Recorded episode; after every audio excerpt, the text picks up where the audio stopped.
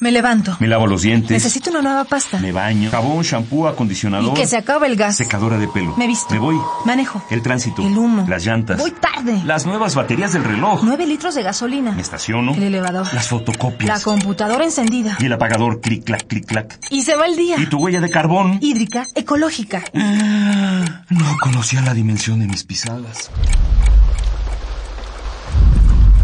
Nuestra huella en el planeta.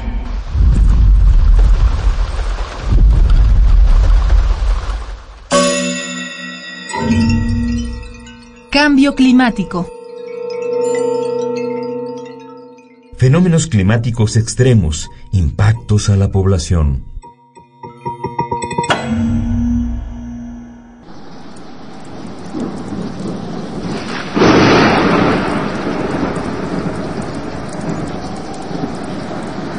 Sí, me encuentro en la ciudad reportando una tormenta extrema.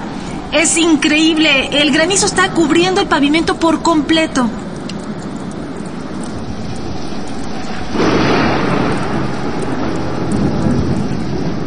El huracán ha dejado cientos de damnificados. Es una tragedia histórica.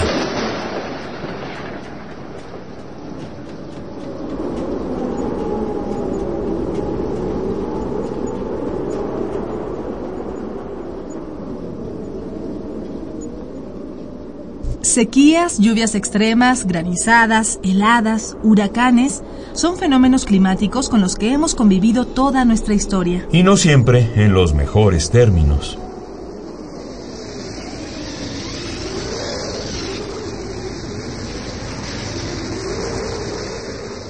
Los fenómenos naturales no son tan naturales.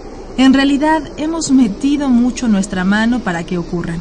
Nuestras actividades cambiaron la atmósfera, aumentaron los gases de efecto invernadero, la temperatura de los océanos. No solamente nos enfrentamos a calorones insoportables, los glaciares están deshielando, los huracanes y las nevadas cada vez son más.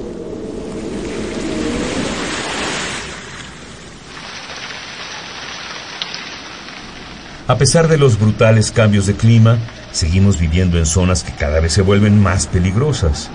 No hace mucho, Haiyan, el más fuerte tifón tropical del que se tiene conocimiento, arrasó con Filipinas. El desastre se llevó las vidas de más de 10.000 personas. Se estima que unas 615.000 fueron desplazadas y 4.3 millones resultaron afectadas. Y sí, es muy probable que el tifón esté relacionado con las altas temperaturas de los océanos durante el 2013.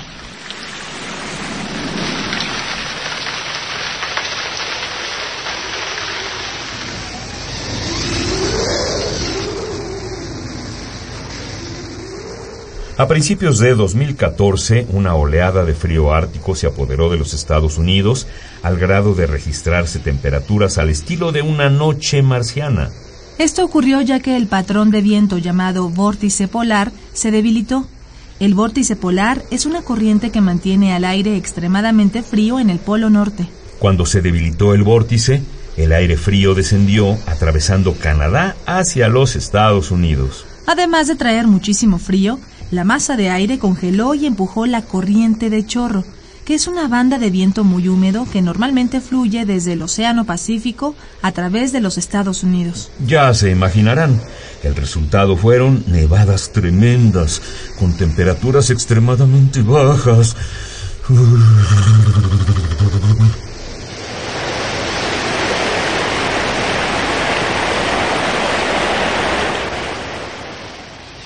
Pero, ¿por qué se debilitó el vórtice? Lo que pasa es que cada vez se derrite más y más hielo del Ártico durante los meses de verano. Y mientras más se derrite, más se calienta el océano Ártico. Cuando llega el invierno, el océano irradia mucho de ese exceso de calor a la atmósfera, alterando el vórtice polar. Lo difícil en situaciones como estas es que los más vulnerables a los fenómenos extremos son casi siempre los que tienen menos dinero, es decir, los que viven en hogares mucho más frágiles. Que para variar, muchas veces son aquellos que no tienen nada que ver con las actividades que están horneando a la Tierra. Pero, pero, pero lo cierto es que a todos nos toca. No importa cuánto dinero tengamos o en dónde vivamos. Por eso no está de más darnos una buena sacudida abrir los ojos y darnos cuenta de que no estamos solos. El planeta lo compartimos todos.